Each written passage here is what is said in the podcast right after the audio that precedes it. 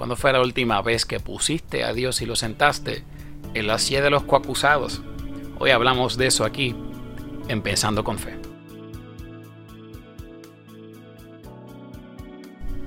Dios te bendiga, te hablo tu amigo el pastor Samuel Esquilín y bienvenidos a Pensando con Fe, el espacio en el cual eh, repasamos y pensamos nuevamente en la palabra del Señor que ha sido predicada durante la semana en la iglesia Casa de Alabanza. Sabes, eh, todos hemos tenido en algún momento una situación en la cual algo pasa en la casa que se daña, se daña el hogar, se daña la estructura, algo se avería y entonces hay que recurrir a un profesional para que te ayude a arreglarlo.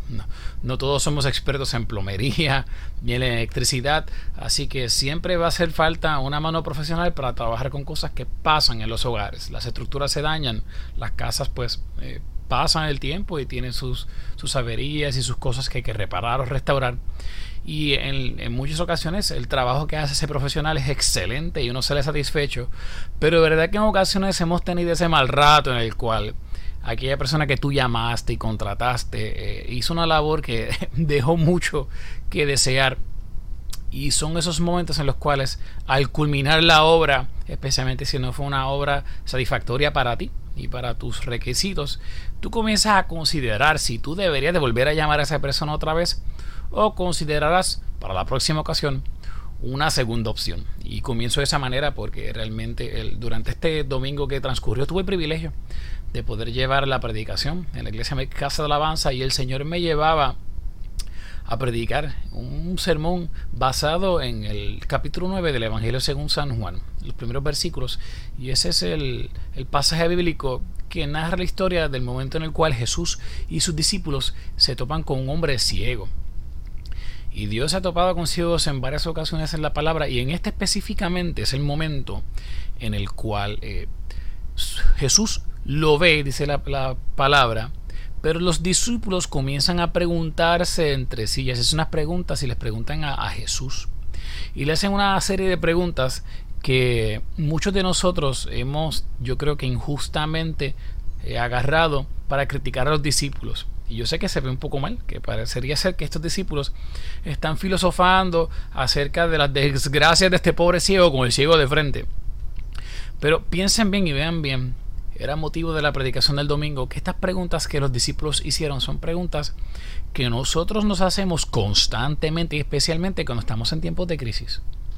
Dice ese pasaje en el versículo 2 del capítulo 9 de Juan, y le preguntaron sus discípulos diciendo, Rabí, ¿quién pecó? este o sus padres, para que haya nacido ciego. Y miren que, que mucho está encerrado en esta pregunta. Los discípulos ven una crisis, esto es un hombre ciego de nacimiento. Y se hacen dos preguntas que constantemente tú y yo nos estamos haciendo cuando caemos en crisis. Dios, ¿es este hombre responsable de sus actos y por ende está recibiendo o consecuencias de lo que hizo? ¿O está recibiendo juicio de ti por haber pecado? O opción 2, es este hombre simple y sencillamente una víctima de las consecuencias de un mundo donde ocurren cosas malas y él no tiene siempre el control de las mismas. Dime que tú no has pasado por situaciones así en el, en el pasado en tu vida. Piensa tú en momentos en los cuales tú has caído en problemas de enfermedad, de salud, un hijo enfermo, un familiar que ha caído, una persona que ha pasado las moradas celestiales la situación del COVID, un problema matrimonial, un problema con tu hijo. Y verdad que constantemente nos preguntamos, mira Dios, yo fui responsable de esto. ¿Acaso yo hice algo mal y estoy recibiendo consecuencias o juicios? O Dios simple y sencillamente lo que está pasando aquí es que el mundo es así y yo no tengo control. Y la vida, la vida está llena de, de sinsabores. Son dos preguntas que uno se hace constantemente y son dos escenarios que no son mutuamente excluyentes. Yo quiero que ustedes me entiendan. La palabra me dice constantemente que, mira, en el mundo tú vas a tener aflicción, mas confiad porque yo he vencido al mundo. El Salmo 34 me dice que muchas son las aflicciones del justo. O sea que en este mundo tú puedes portarte bien y hacer las cosas 100% bien, que es casi improbable, pero pudieras hacerlas. Y como quiera en este mundo hay cosas que te van a producir aflicción. Pero ¿cuál es la confianza? Que Dios no ignora eso. Ese escenario está aquí presente, pero a pesar de que muchas pueden ser tus aflicciones, de todas te libra el Señor. Y en eso hay una gran esperanza, en eso hay una gran palabra de fortaleza, que Dios es el primero que entiende y conoce que estamos en un mundo averiado, un mundo dañado. Esto es un mundo de terremotos, de huracanes y de COVID. Esto es un mundo donde pasan muchas cosas que realmente nosotros no las buscamos como consecuencia de nuestros actos. Pero esto es un mundo en el cual a veces y en muchas ocasiones somos víctimas de las irresponsabilidades y los malos actos de otras personas y de cosas que simple y sencillamente ocurren. Ocurren. Uno no controla el viento, uno no controla el soplo, uno no controla la lluvia y lo que temprano tal vez tú porque no te abrigaste bien o porque te abrigaste bien y como quiera ocurrió, te ganaste un catarro por mojarte. Pero miren la pregunta que los discípulos nunca hacen aquí. Los discípulos nunca le preguntan a, Jesús, ¿es Dios injusto porque este hombre es ciego? Tampoco le preguntan, ¿está Dios condenando injustamente a este ciego por lo que le ha pasado? En ningún momento le preguntan, ¿es Dios la raíz de los males de lo que le está pasando a este hombre? Y esa pregunta que no está ahí es esencial porque usted, si usted va a, a, través del tiempo, se va a dar cuenta de que en la palabra usted no va a encontrar al hombre echándole la culpa a Dios injustamente por lo que le pasa. Usted sí va a ver que en ocasiones usted tiene el libro del profeta Amós, el libro del profeta Isaías, el libro del profeta Jeremías, donde categóricamente esos profetas se levantan y dicen, Israel, te está pasando esto porque tú has hecho las cosas mal y Dios te está pasando factura. Y la Biblia está llena de ejemplos así en los cuales Dios te dice, mira, tú no me hiciste caso a mí, ahora hay juicio sobre ti. Y ahora hay consecuencias sobre tu vida. Pero usted tiene, también momentos en los cuales tiene a Job, tiene el salmista diciendo, mira Dios, me está pasando esto en mi vida y yo no me lo gané, yo no, yo no vi esto venir, esto no se supone que me ocurriera. Porque esto está pasando, oh Dios. Pero no es, no es el hombre dando a Dios de culpable por lo que le está ocurriendo en su vida. Es el hombre diciéndole a Dios, mira mi aflicción Dios, porque yo no hice nada para merecerme esto. En mi entender, y eso es lo que grita el salmista en el Salmo 22, lo que grita el salmista en el Salmo 85, lo que grita Job cuando dice, mira, que venga Dios, que venga Dios y me explique qué está pasando aquí. Y eso es importante tenerlo porque otra vez son dos ideas que no son mutuamente excluyentes. Hay cosas en la vida que ocurren que yo me gané las consecuencias de las mismas. Pero hay cosas en esta vida que ocurren de las cuales yo no tengo control. Pero yo puedo venir delante del Señor y decirle, ayúdame a mirar con espejuelos lo que me está pasando porque solo tú lo puedes hacer. Solo tú puedes trabajar en mi crisis. Y entonces eso es lo hermoso de este pasaje de Juan 9, que los discípulos están viendo una crisis y están aprovechando la misma para profundizar más en cuanto conocen al Señor. Otra vez, parecería ser cruel, parece que se están aprovechando de las circunstancias del, ciego, pero en esencia, en efecto, y hasta usted y yo ahora todavía, hoy en el 2022, que estamos grabando este programa, estamos aprovechando una crisis que se ve para poder conocer más a Dios en el proceso. Y es que constantemente, amado hermano que me escuchas, constantemente Dios invita a su pueblo a través de la palabra a que aprovechemos las crisis para conocerle mejor.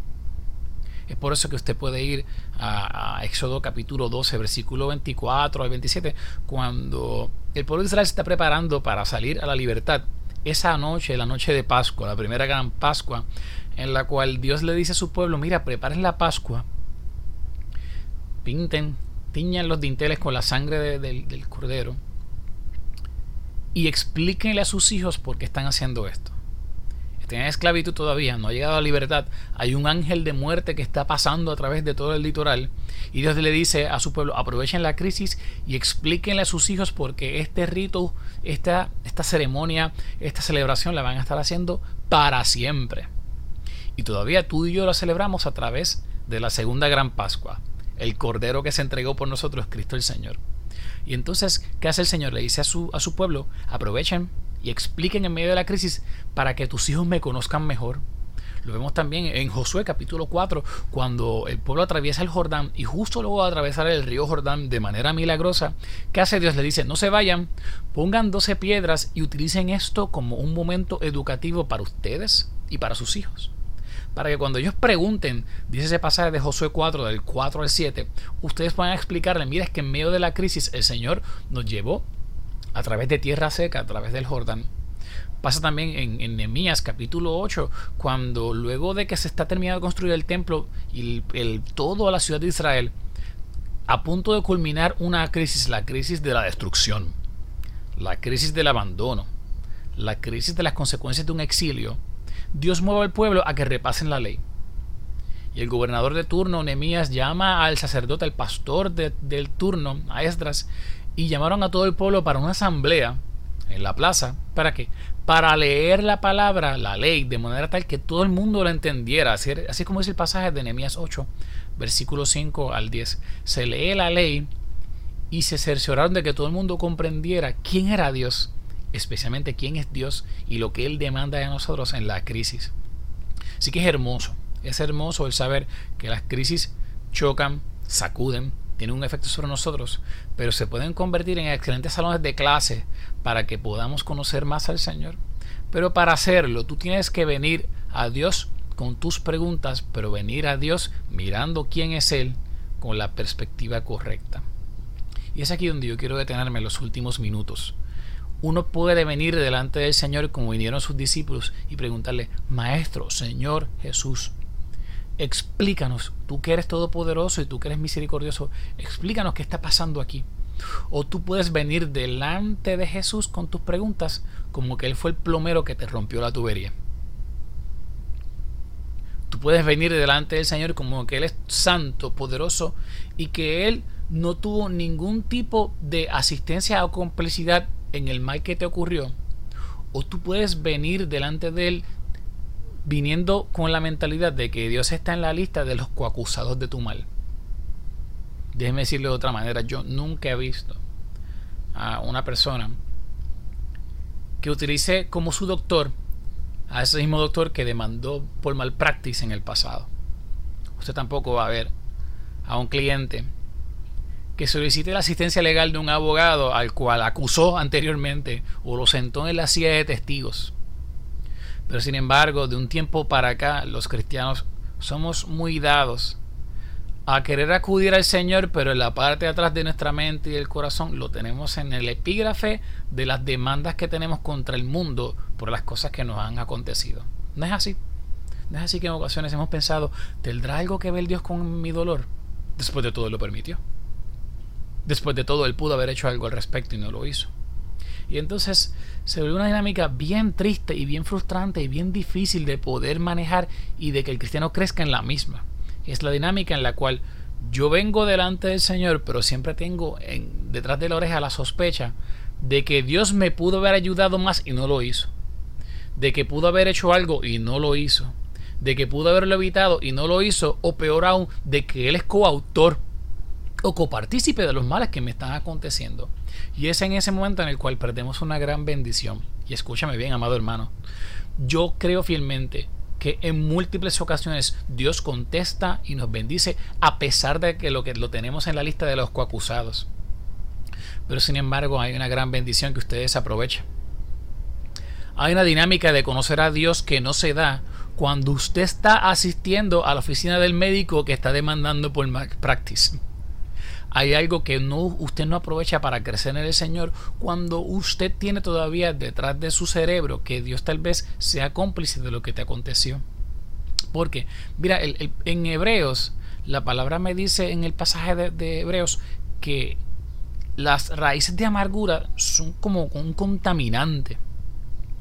Y que uno tiene que procurar que esas cosas no nazcan en nuestro corazón.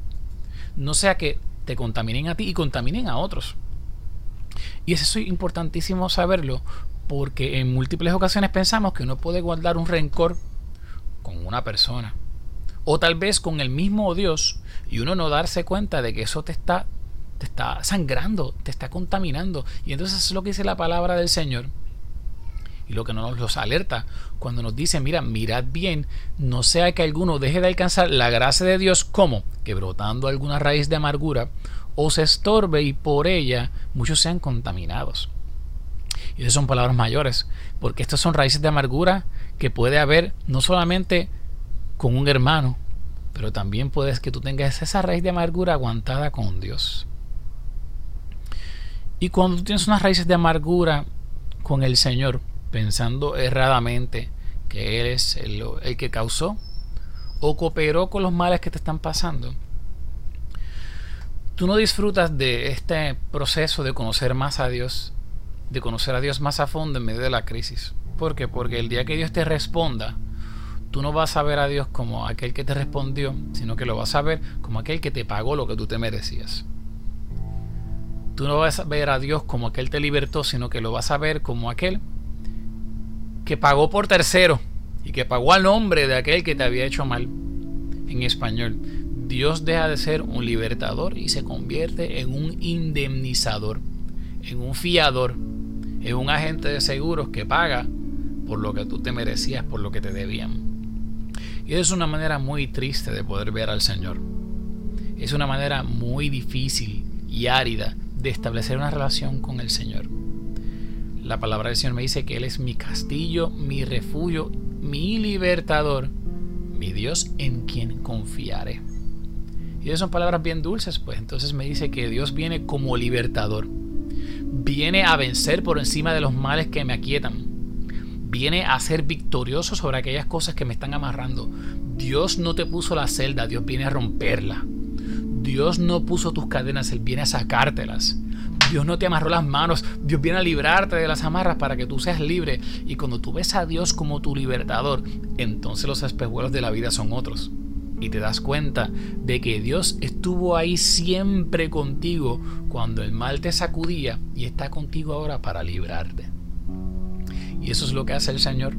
Jesús le dice a sus discípulos en Juan 9, en esta ocasión de este ciego, no es que él está siendo pasado sobre juicio, y no es que él es una víctima de las consecuencias de la vida. Todo lo que está pasando en la vida de este hombre es para que las obras de Dios se manifiesten en él. Wow, ¿te imaginas tú que Dios se manifiesta en tu crisis? ¿Te, ¿Te, imaginas tú que tú puedas mirar hacia atrás y mirar lo que te está pasando hoy y lo que te ha pasado ayer y decir, Dios se manifestó en esa crisis? Dios no la provocó, Dios no la causó, pero Dios la está utilizando todavía ahora para manifestar su gloria, para manifestar su presencia en mi vida y en mi corazón.